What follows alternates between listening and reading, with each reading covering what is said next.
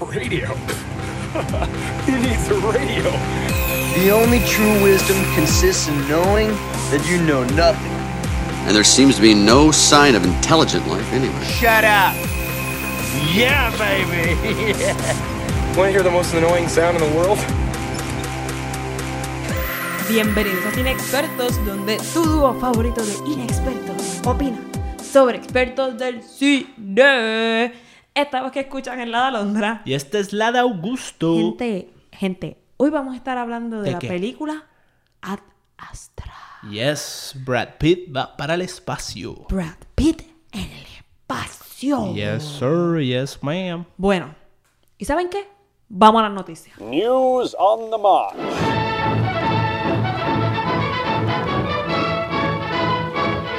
Alrighty. Alright, alright, Alright. alright. ¿De quién es eso? Eso es Matthew McConaughey. Ah, ok. En todas las películas. Continúa. Alrighty for Spidey. Va, Spider-Man se mantiene en el MCU, ya probablemente lo sabían. ¿Qué? Mm. Bueno, Bueno. para los que no sabían, Ajá. ¿verdad? Porque O sea, zumba, que haya zumba. gente que no sepa Todo el mundo escucha sin expertos. Todo, Todo el mundo está al todo el tanto. mundo, no hay una tanto. persona que, no que sabía esto. No, porque nosotros lo, no- lo cubrimos. Porque si no éramos nosotros, pues nadie lo sabía. Bueno, bueno. Porque vamos- nadie sigue Variety ni, ni, ni estos medios. Bueno, gente, para los que no sabían, había un papelón entre Sony y Disney. Y al parecer Spider-Man iba a desaparecer del MCU por problemas legales de copyright, de quién son dueños de whatever, whatever, whatever. Y ahora es el update de esa noticia. Básicamente, pues llegaron. Ellos tenían una riñita ahí que Disney estaba pidiendo 50% de las ganancias y un revolú que ya pues tienen que ir para atrás en la máquina del tiempo, que es la aplicación de los podcasts. Y va a decir, buscar Back el- to the Future. Y buscar, wow. Y buscar el episodio donde desglosamos todo eso. Este, pero, pero, llegaron a un acuerdillo Oh, donde Sony le dijo, vamos a hablar claro. Yo necesito un poquito del MCU Pep Hype. Así que, está bien, te vamos a dar un poco más. 25%. Disney paga 25% de la película y se lleva 25% de la taquilla. más los juguetes todavía, ¿verdad? Eh, no, han di- no han dicho nada de eso, asumo que lo tienen. O sea, que, que lo único que, que han reportado es esto otro, porque probablemente fue lo único que cambió. Ok. Eh, así que esa es la que hay. Spider-Man se va a quedar para una tercera película dentro del MCU. Y otra aparición en una película del MCU, ya sea como un tipo Avengers o que salga en la película de Captain Marvel o algo por el estilo. Sí, o sea, sí, sí. tú sabes cómo es la cosa. Que la película es de él, pero aparece. Exacto, tiene, está en contrato como que para aparecer en otra cosa. So, tienen basically dos películas para salir del tostón y, y- matar a Spider-Man. o, o maybe ponerse friendly con Sony y ver qué hacen. Bueno, vamos a ver qué es la que hay. Yo de verdad que no... No sé, a Sony le conviene también estar ahí. Claro, claro. Así que, pues, que se queden. Ojalá se quede. Ese Spider-Man está cool. Está gufiado. Pasando a otras noticias. Perdóname. Ave Es que no, quería pasar la oportunidad. Estamos hablando de Spider-Man. Dale, zumba. Yo he visto por ahí ya desde, hace, desde que salió la película animada Into the Spider-Verse. Que no lo he visto. pero estuvo bien buena. He visto por ahí mucho a la gente como vacilando con la idea de que, ah, si, si era una película donde mezclan todos los universos de Spider-Man y sale Tobey Maguire, el Spider-Man original, Andrew Garfield y este, todos en una película. Porque viaje. Into the Spider-Verse lo que hace es que abre la posibilidad de que hay muchos Spider-Man en diferentes mundos a la vez y como que pueden converger. Así que, no sé, si, maybe si A mí Spider-Man... solamente me interesa el primero y el último Spider-Man. El del medio como que... Está bien, pero por la cuestión de que, oh, son muchos. Está. Estaría cool. Y yo pienso que sería una oportunidad. Si, si Sony se le cae el asunto con el MCU, ellos deberían irse por esa ruta full. Como que Sí. tratar de hacer algo así. No estoy diciendo que sea fácil. Yo no sé si los otros actores todavía estuviesen dispuestos. Ni nada de eso. Pero. ah, yo Pero estaría, estaría loco. Confioso. Eso es como fanfiction, tú sabes. Sí. Estaría bien loco. Estaría bien cool. Bueno, ahora sí. Sí. Pasando a otras noticias. Vamos a hablar de Netflix. Porque Netflix no muere. Netflix sigue vivo, papi. Netflix. Netflix. Pues Netflix, en septiembre 27, en el New York Film Festival, hizo la premier mundial de la película de Scorsese, Oh. The Irishman. Yes. Y, según los críticos, is a total exit. Nice. Y esto ha creado como que toda una cosa de que, wow, el peliculón, esta película está brutal, yo no sé qué madre. Y ah, mencion- mencionaron en un artículo que leí de que probablemente, o sea, que es muy temprano para decirlo, pero que probablemente esta película llegue a los Oscars, digo, a los awards, en el círculo de awards, no dijeron Oscars, pero Sí, sí. Ajá. Pero eso Este, es como casi siempre eh, la cuestión de los Oscars Sí. es que si ya te estás en los otros premios, pues así es que llegas a los exactamente. Oscars. Y nada, me parece interesante. Esta película, septiembre 27, fue la premier mundial. Eh, noviembre 1 va a ser la premier en limitada en teatros. Que eso es para que pueda estar para Oscars. Claro. Y noviembre 27 hace como que premier en Netflix. Que está interesante porque cuando nosotros estábamos preparándonos para grabar Streaming Wars, un episodio que hicimos hace un tiempito donde hablamos de todas las plataformas de streaming y eso, yo encontré un video en YouTube, no me sé el nombre, pueden hacer un research ustedes, probablemente lo encuentren, pero era este señor que estaba especulando sobre la guerra entre streaming y teatro, como los cines físicos, la experiencia de ir y cómo cada vez está muriendo y qué sé yo, pero él trajo a la mesa la cuestión que se está dando los streaming wars, todas las plataformas y la competencia bien dura que se va a formar ahora por el streaming y cómo la cuestión de los premios y eso se puede convertir si no cambia este lo de los premios se puede convertir en ese leverage que le puede dar a una plataforma sobre otra. Y, por- y para hacer eso van a empezar a volver a hacer los releases en los teatros y las cosas. Incluso el tipo fue el pure speculation, era un tipo acá diciendo, ¿verdad? Y él dice, I wouldn't be surprised si no te sorprendas si de momento empiezan a salir teatros de Netflix, como que este es Netflix Theater y ponen películas de Netflix en el cine para poder hacer para que puedan competir o él explicó también una manera en que se hace dinero de ahí que quizás Netflix después vaya a necesitar y qué sé yo, teniendo su propio cine Interesting. en vez de distribuirlo en cines de otras compañías y eso. Y by the way, eso está súper interesante. Y iba a mencionar que el artículo el que leí se llamaba Netflix has a problem. The Irishman is too good. Y yo, ah, Y porque eso es un problema. estaba jodiendo, estaba siendo sarcástico. Pero no sé, ahora tengo expectativas de esta película. Hacho, yo a mí me no hace tanto me puse a ver un par de las películas viejas de Scorsese. El de o Scorsese, no sé cómo se pronuncia Scorsese, creo. Ah, Scorsese. Scorsese. también. Scorsese. Marty. Scorsese. Marty. Marty. Marty. Él dirigió Raging Bull, Taxi Driver, Goodfellas, Casino, Silence, que es más reciente, eh, Shutter Island, si no me equivoco, eh, The Departed. El tipo tiene un ¿Quién récord. fue que grabó la película a mí me que a mí me gusta, que es de esta esposa que desaparece y culpan al esposo? Se me Gone. Girl. Gone Girl. Eh, no estoy seguro. fue quién Scorsese? No, no, David Fincher. Ok, ya. David Fincher, Yo que lo- fue el de Fight Club. Por alguna razón yo lo Y él estuvo, yo no, yo creo que él dirigió un par de episodios de House of Cards y fue productor, si no me equivoco. Cool. Así que sé que está envuelto, estuvo envuelto en House of Cards. Pero sí, ese tipo es fucking el cheche. Pero Scorsese también. Y a mí me encantan las películas de él de mafia. O sea, él es como el go-to guy. Todo lo que, todo lo bueno fuera de Godfather es de él en las películas de mafia. So, iba a sacar otra con el cast, ese cast es de él. Tú sabes, esos son actores que le pertenecen a él prácticamente. Wow. O sea, todos los... Hicieron un pacto con Scorsese. Literal. Entonces, el De Niro sale en todas las películas estas que yo mencioné. Sí, sí, Raging sí. Bull, Taxi Driver. Sí, full. O sea, así que... Nada, está súper cool eso. Yo, yo vi cuando anunciaron eso, yo me pompié bien duro. este, para esta película, pero ajá, vamos Este a es ver. de mafia, ¿verdad? Sí, es de mafia también, of course. Y sale, hay inter- el papel de Al Pacino, porque él sale en esta también.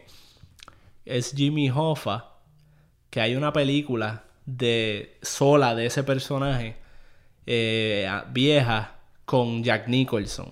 Y yo la vi cuando era chiquito, no me acuerdo bien, pero sí me acuerdo que mi familia la estaba viendo y estaban, ah, qué bien lo hizo Jack Nicholson. Y me acuerdo que pusimos videos del tipo original o algo y era idéntico. O sea, Jack Nicholson en aquel papel parecía que era idéntico, Qué cool. según lo que yo recuerdo. So, vamos a ver cómo lo hace ahora el Pacino, which is interesting. Dos titans of acting, tú sabes cómo es la cosa. Interpretando el mismo personaje. Yo creo que esto es una película que ahora mucha más gente va a estar esperando. Y es un. Es algo súper interesante porque Netflix saca esta película poquito después, que es en noviembre, el mes que Disney Plus va a florecer y empezar su ¿Verdad? camino. eh? ¿Verdad? Porque fíjate, yo pensaba que salía en octubre. Tú dijiste que. Lo que pasa es que en septiembre es fue el premiere, noviembre 1 Ujú. es en los teatros y noviembre 27 es entonces en Ok, Netflix. ok. Así que faltan dos meses. Ay, qué jodienda. Yo estaba esperándola. Por lo menos tenemos Joker que viene ya mismo. Sí. Para vacilar un ratito. Ya va a empezar. Cuando esto salga probablemente va a estar empezando. Más o menos, maybe el día antes. Sí, una cosa así. O sea, maybe el podcast sale un día antes, whatever. Pero nada, gente, vamos a lo que vinimos. Let's get down to business.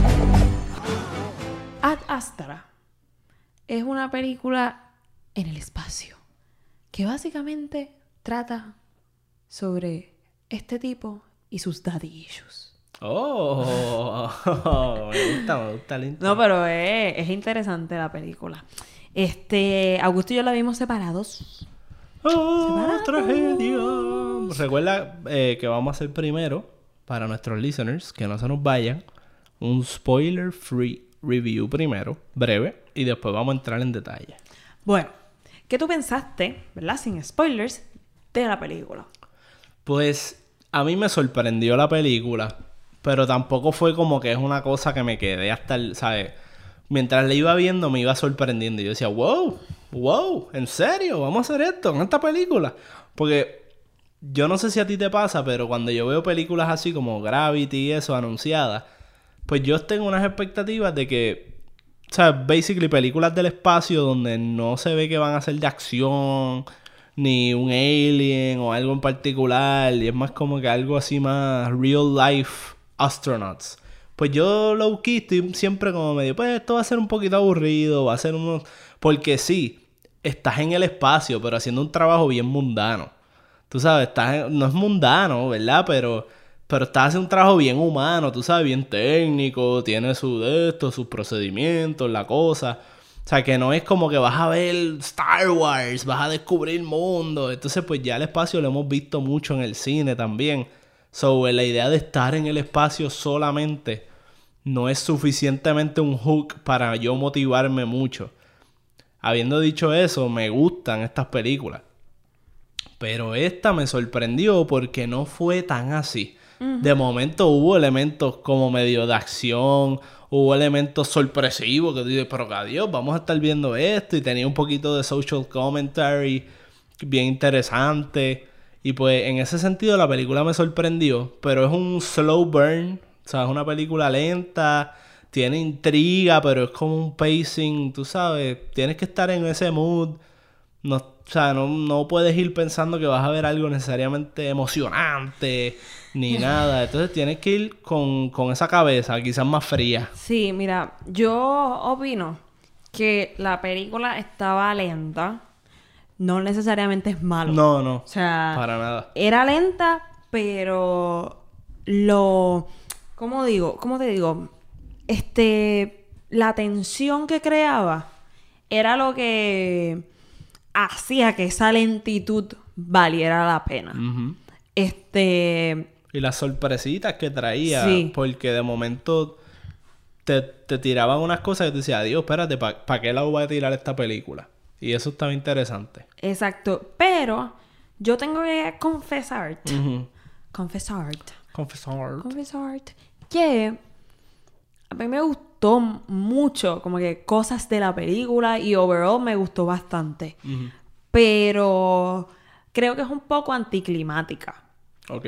Y que cuando ocurre todo lo que, o sea, la tensión que está creándose y ese build-up, cuando No tiene payoff. se revela, es como que no hay un payoff para mí lo suficientemente grande. Ok.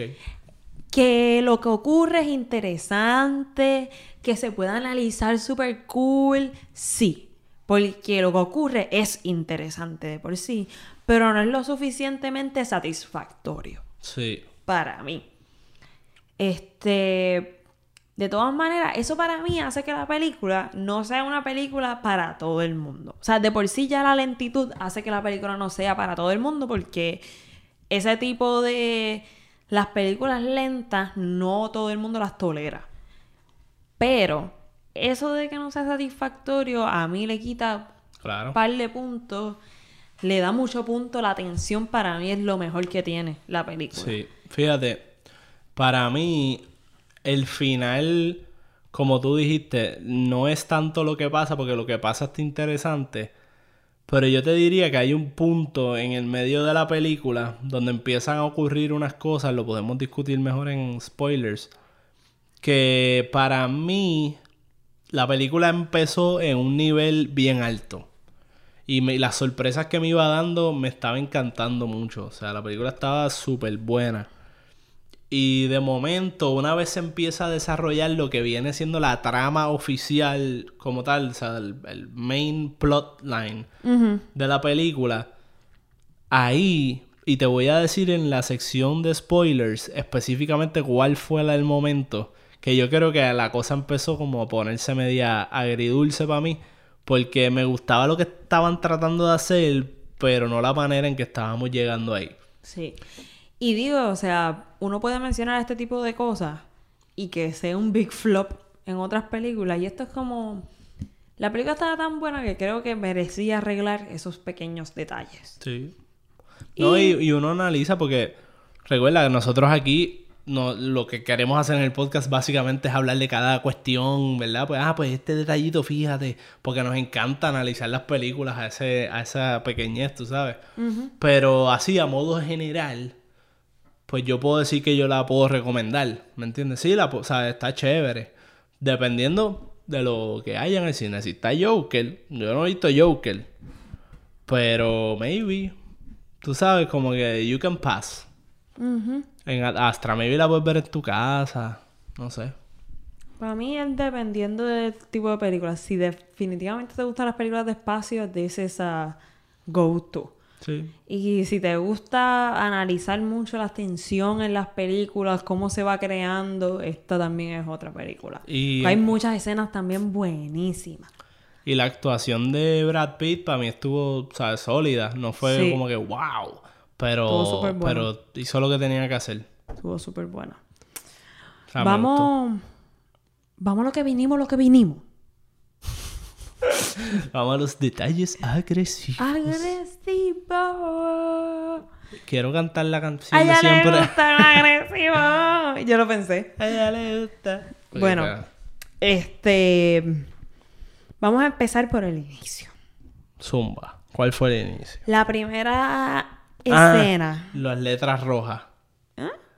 ¿Tú no te acuerdas? La película empieza con texto.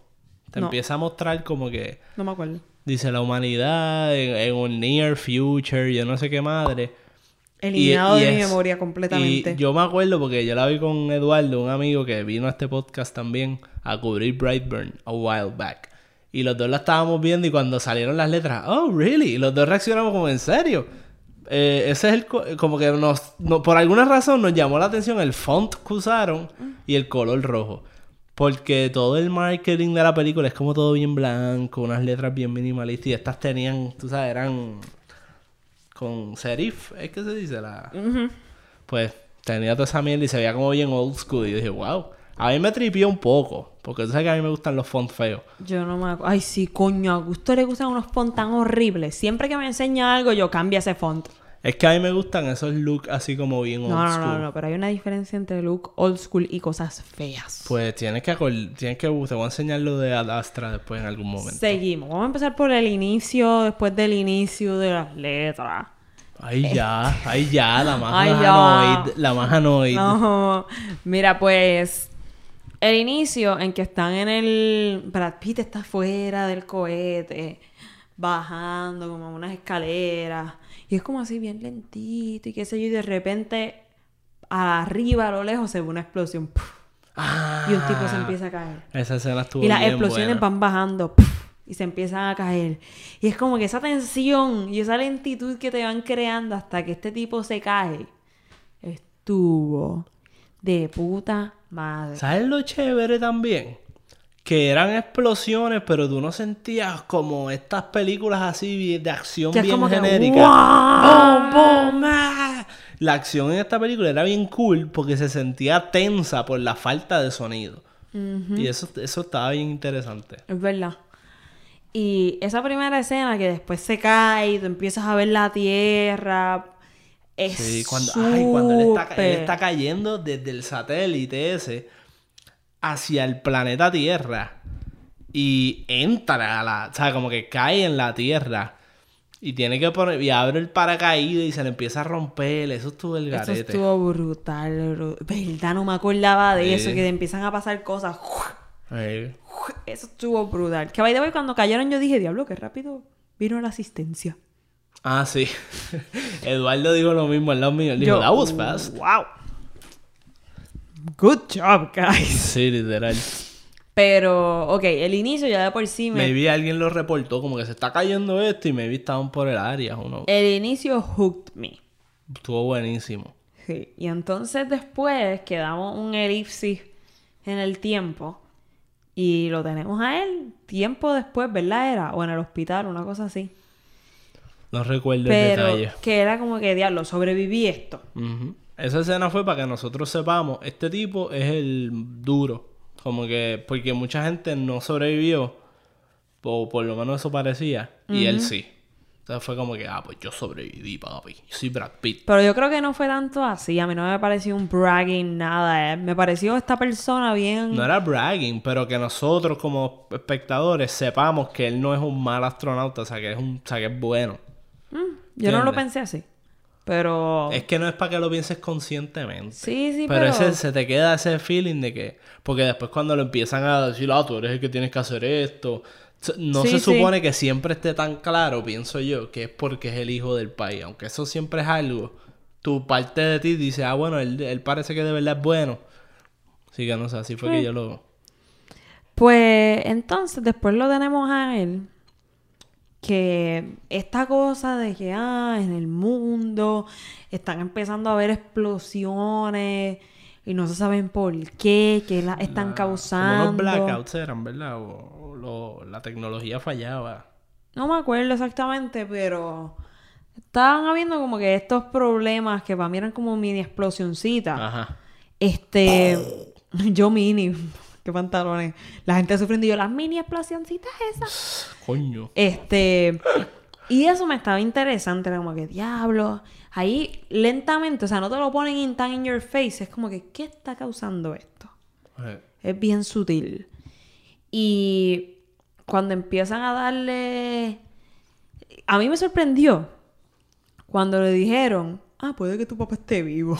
Ah, sí. Fue como que, oh, oh, coco. Eso fue después de que él fuera a la luna. Eso fue... No, no. Él va para la luna por eso. Ok. Es que a mí, esa es la parte de la película que desde la premisa para mí siempre ha sido media... ugh. Como esta cuestión de que tu país se fue a hacer una misión hace tiempo y tú tienes que ir a buscarlo. Como que el hijo. Y está como que no sé. Es como bien bullshit, pienso yo, la pre- esa premisa. Sí, a mí no me vende en lo absoluto. O sea, la película está chévere por cómo lo hacen y eso, pero cuando tú me lo dices así, no me dan Bajo ganas de la cosa de, de que supuestamente este tipo es un duro y Probablemente también, si tú, si no pensaras que esto, que esta misión era para matar al país, es como quién mejor que el hijo, que esté entrenado, que yo no sé qué, digo, no sé. Para ir a buscarlo, no sé, porque ellos le hacen muchas mierdas psicológicas y vente madre. Sí, el hijo es- obviamente es como un manipulation tool para sacar al país de donde está. Sí. Pero, y eso está bien, o sea, eso está interesante. Pero cuando tú me dices, lo que estoy diciendo es que la idea general de que, si lo estamos viendo desde el punto de vista de él, él lo ve como que, ah, yo tengo que ir a buscar a mi papá. No sé, a mí no me, o sea, no me, no me encanta la idea. Pero nada, o sea, A mí- porque, whatever, la película no está mal. Miren, les, puedo contar el pro- puedo contar el problema que tuve con esta película. Y ya esto va casi de contar, de contar bastante de la película. Y es que, ok, se me hace interesante la tensión que me crea en cuestión de, ok, ¿y de dónde provienen estas explosiones? Y después me dicen, ah, maybe la causa de estas explosiones tiene que ver con la misión de tu papá y de dónde él está. Interesante. ¿Por qué? ¿Por qué dónde él está? ¿Qué es lo que está pasando? ¿Qué es lo que se está provocando? Fine. Este, lo enviamos. Que by the way, están- estamos en la luna. Vente madre. O sea, ya el concepto de la luna está interesante. Salimos. Ah, nos encontramos con un dilema técnico de ética espacial. Y es que hay una nave que está jodida, en- enviando SOS Ujú. y tenemos que parar. Ah, ok, vamos a parar. Yo no sé qué madre. Y enseñan lo del mono, Eso estuvo... que eh, estuvo brutal. Eso fue como de las cosas que digo que fueron sorpresas. Que era, ah, no me esperaba eso. Igual la secuencia de acción de los piratas en la luna fue como, really, what the fuck, pero está cool. Sí. O sea, me, me sorprendía. Lo del mono, yo no sé por qué yo dije, estos son aliens. Como que cuando los vi a ellos sin... Podía, sí, podía Cuando los vi a ellos sin, re- sin cosas para respirar, obviamente ahí estaban haciendo experimentos, qué sé yo. Pero eso me dejó como mindfuck. Ujú. Y después con eso no pasó nada. Y eso es uno de mis problemas. Como que temo... No, no, no, sí. O sea, ¿Por qué? porque siento que ellos hicieron esto con varias cosas. O sea, te muestran algo, es interesante, eso muere. Ok. Sí, como que no Este- tiene nada que ver. Sí, Y tú pensabas que todo estaba conectado. sí, y que empezaban y... Y tú decías, ok, esta pieza del rompecabezas, ¿dónde va a encajar? Y Sí. después, ah, no, no, eso es otra cosa. Entonces seguimos hacia adelante. Ese es el recibo. Seguimos del hacia adelante y descubrimos que el papá de él está loco porque la tipa esta se lo dice. Ah, mató a todo el mundo. Y uno, anda, ¿y ¿qué pasó ahí? ¿Qué es la que hay? Yo no sé qué madre. Seguí, seguimos y es como que empiezan toda esta mierda y toda esta tensión, es como que anda para el carajo, este cabrón está loco, yo no sé qué madre, está vivo, bla, bla, bla.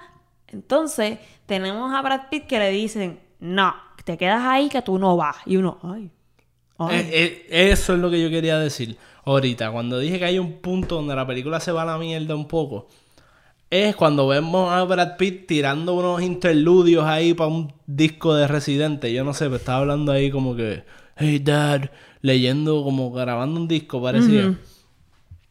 Esa escena, yo dije, ¿en serio, cabrones? Ustedes han volado a este tipo a la luna y al espacio y a pelear, o sea, lo han traído hasta acá para que grabe un audio.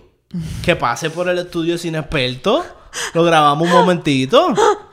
Tiramos un selfie con Brad Pitt. O sea, ¿qué es la que hay? Tú no tienes que ir para el espacio para grabarle eso, que no, no le gustaba el sonido. En la Tierra el Maybe es sonido está al maybe es la señal. Como que la señal solo puede salir desde la luna porque está súper lejos. pero tú le envías el file a los de la NASA. Y que ellos desde allá, o sea, como que... No sé, no, no, no sé. me- yo estaba como que... Mm, No había pensado en eso. A mí, qué sé yo, maybe tienes razón. Pero la idea de que la película completa era, en ese momento yo dije, en serio, enterarme que la película entera era, todo lo que habíamos visto era este tipo volando a la luna para grabar un audio. Y después lo mandaron para el cara. Y entonces después él se va como que on his own, en un peliculeo, para tratar de montarse en la nave y entonces como que todo de ahí en adelante se vio medio forzado.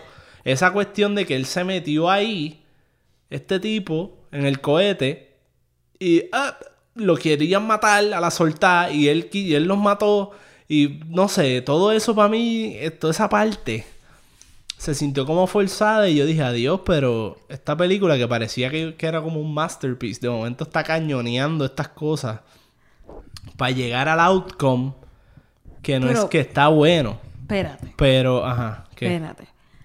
Tenemos a este tipo, o sea, todavía la tensión está ahí intensa. Anyway, la incertidumbre, qué carajo está pasando, qué es la que hay con el pai, por qué no quiere volver, por qué está Sí, pasando allá. incertidumbre. Ah, se le matan a estos cabrones sin querer, él está después ahí solo. es que ya ahí yo estaba medio desconecta todo.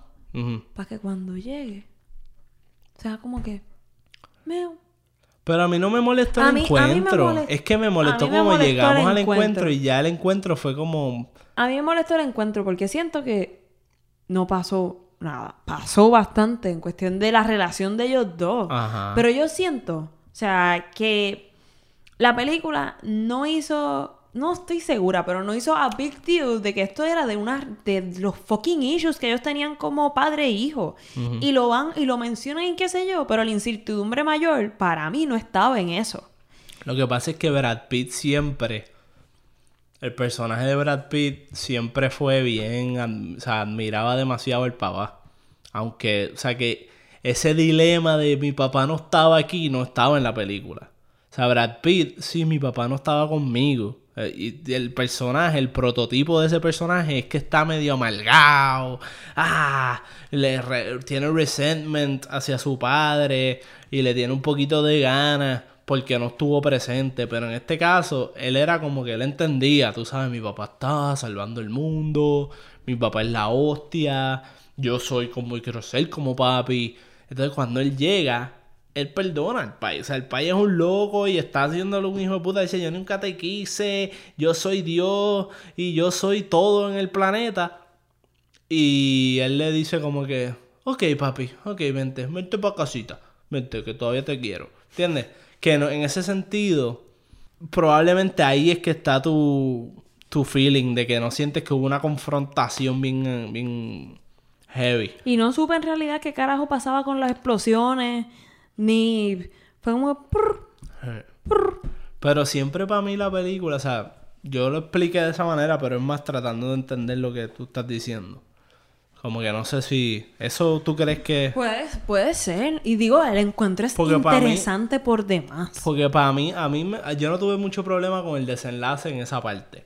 O sea, yo sentía, especialmente cuando me llevaste a grabar un recording de él diciendo que quiere el papá. Pues yo dije, ok, pues, pues la película se trata de ellos dos.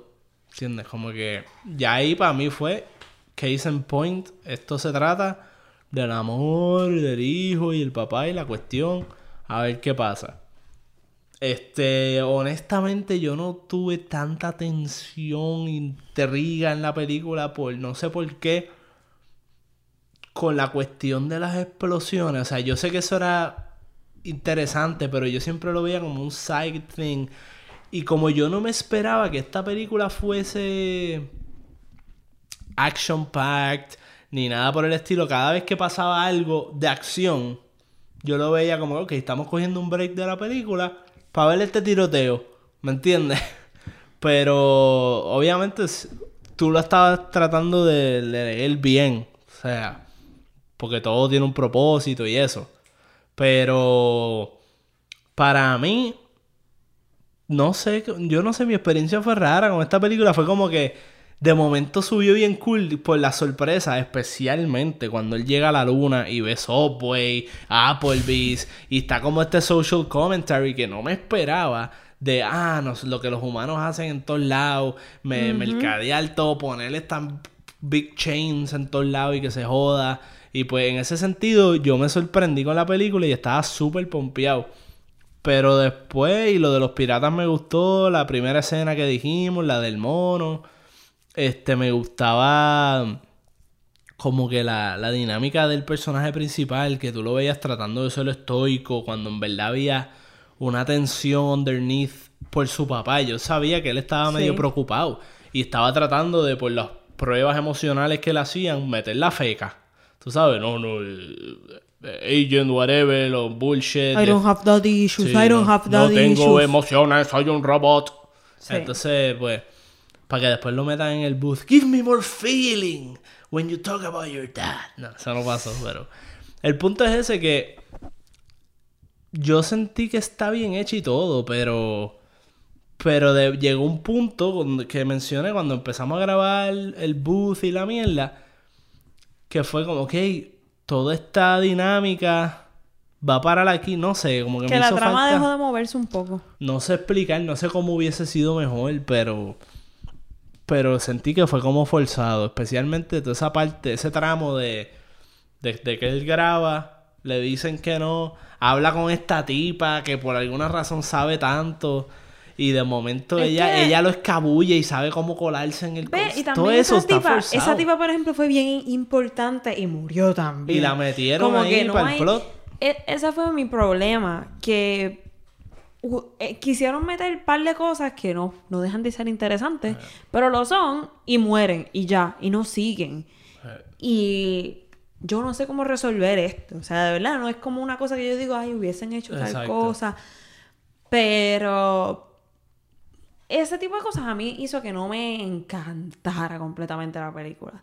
La actuación estuvo cabrona, ver el espacio, ver el, el mundo de la película estuvo súper cool. ¿Sabes quién me El- gustó cómo actuó? Y las interacciones que tuvo Brad Pitt, anyways, muchas interacciones estuvieron súper cool.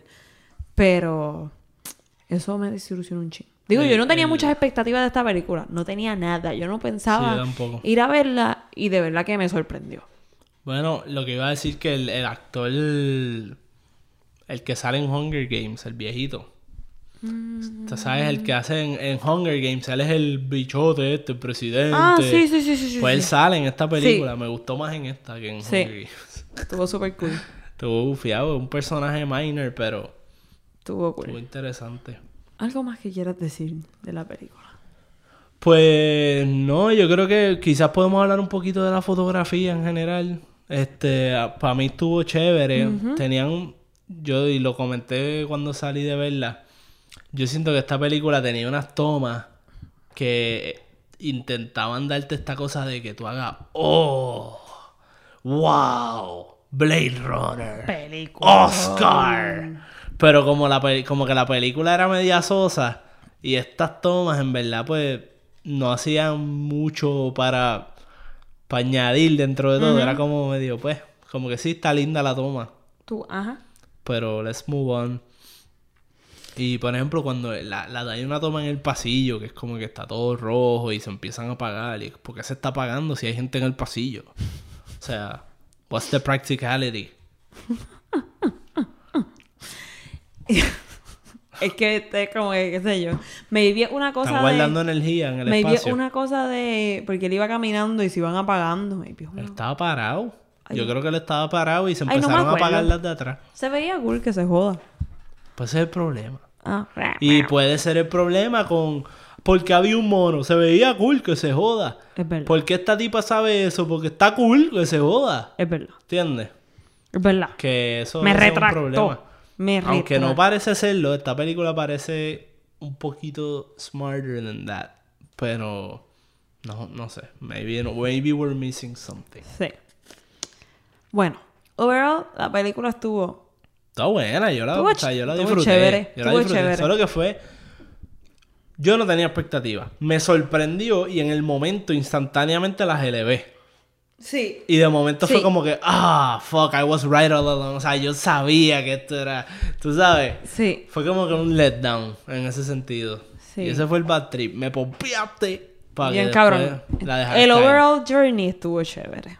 Sí. Bien bueno. Y la estética me gusta dentro de todo. O sea, a mí me encanta lo, lo- la ropa de los astronautas y tal. Es que era una cosa futurística, pero se sentía futurística cercana. Sí. No se iba ahí over futuristic, Star Wars, yo no sé qué. Era como estamos en el futuro, pero esto es un futuro que puede pasar de aquí a 50, 100 años. Que no es tan, no es tan distinto. Y ah, una escena que quería mencionar. Que Hasta menos, yo creo que menos. Cuando él está montándose en el cohete, que sí, de momento viene esta tipa y él, él le pide un blanket o algo y ella, 125 dólares. Yo estaba como struck. Yo, ¿what? en la premier todo el mundo se empezó a reír.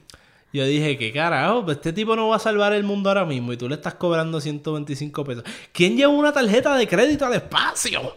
Pero Yo. después, después con el software y la mierda, pues obviamente pues todo es grana. Sí, sí, la sí. cuestión de que, ah, es que esto es lo- un aeropuerto más, Sí. tú sabes. Estuvo cabrón. Yo después, como que cuando, cuando pasó eso, yo me reí y en mi mente, en mi trabajo, cuando nosotros hacemos expenses que, o sea, que es por el trabajo, tenemos una aplicación que se llama Expensify y los ponemos ahí y nos los devuelven.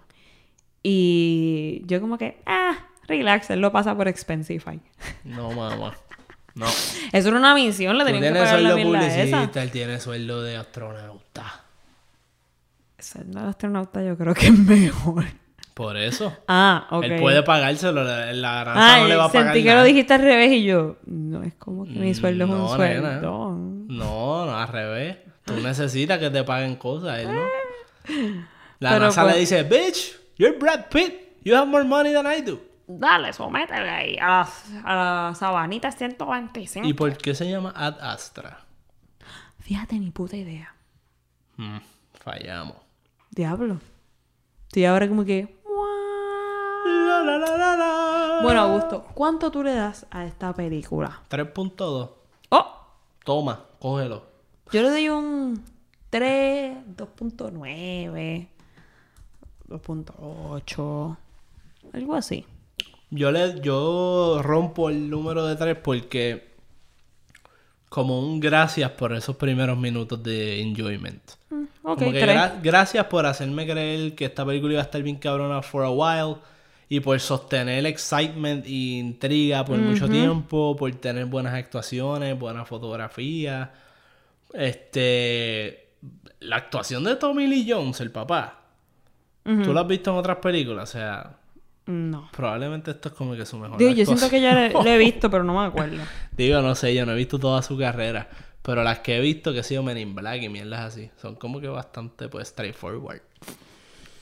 Y esta estuvo súper chévere, la actuación de él aquí. A mí me sorprendió, Estuvo buena la actuación. Y me gustó la personalidad. No, no me esperaba que iba a ser como este egomaniac, Kanye West kind of guy. Sí. Tú sabes, Kanye West con canas blanco en el espacio. A mí me gustó como, como lo ponían en los videos.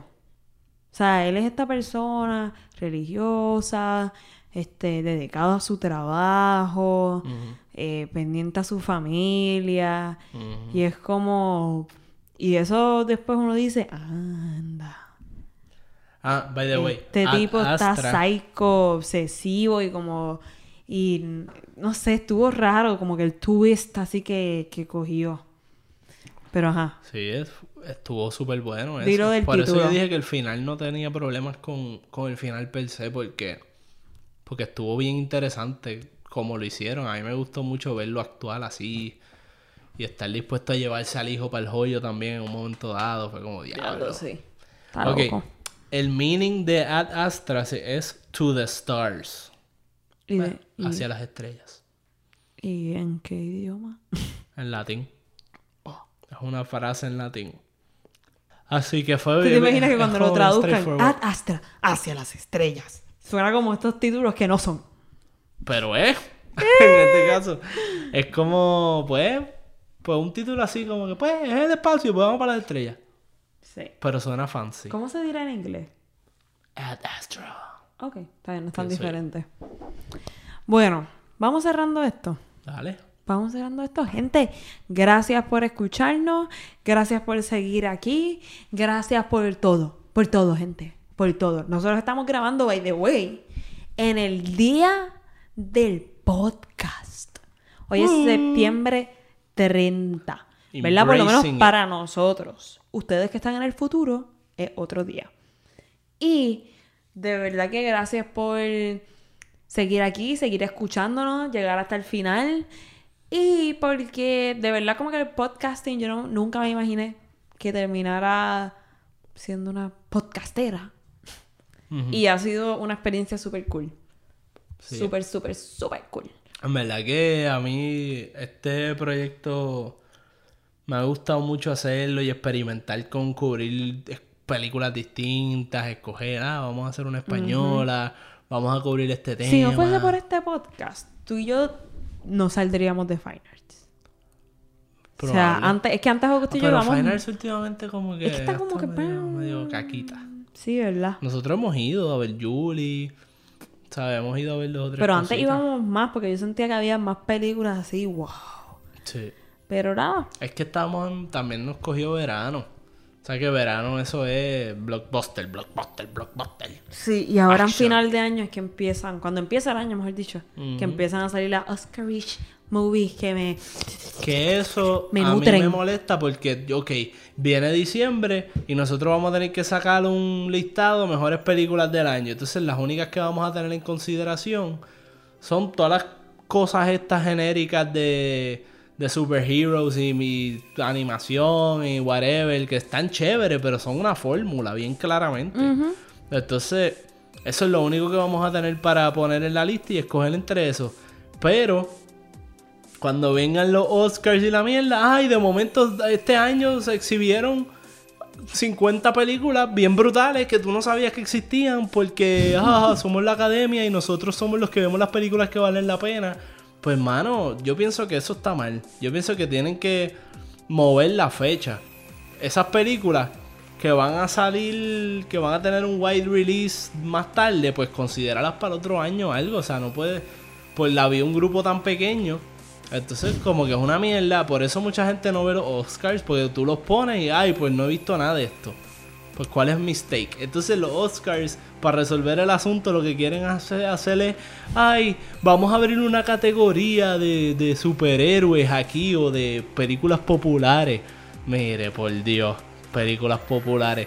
Si las pones todas, la gente va a decir, ah, mira, yo me acuerdo de esa que la vi, el small movie that could, o sea, whatever. Pero no me gusta, no me gusta el asunto. Tienen que mejorar eso, tienen que joder con las fechas.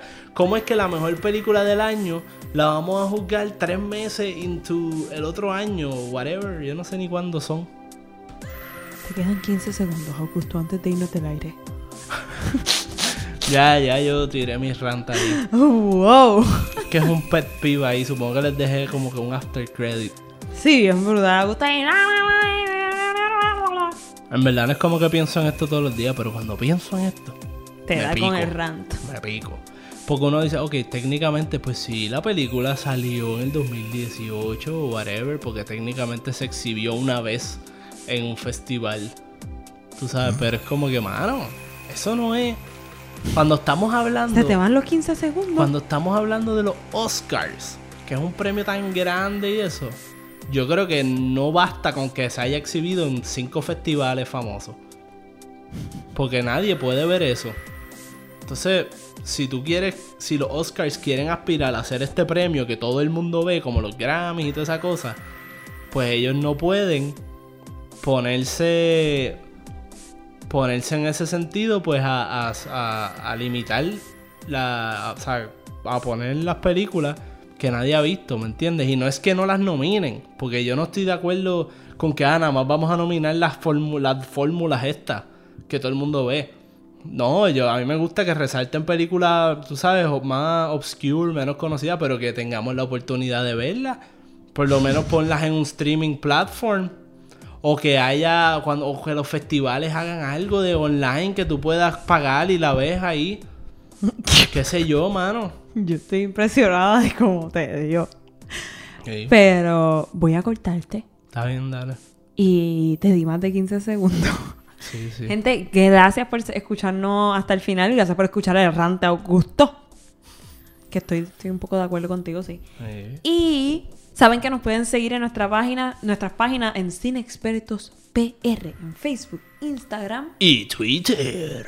Mi Twitter personal es Alondra Yari. Y el mío es Guto 100 por 35. Gracias por escucharnos y espero que disfruten el resto del día, la noche o lo que sea que... Oh. O donde nos estén escuchando, yo no sé. Que disfruten la vida. Así que, gente, ad astra. Ad into the stars.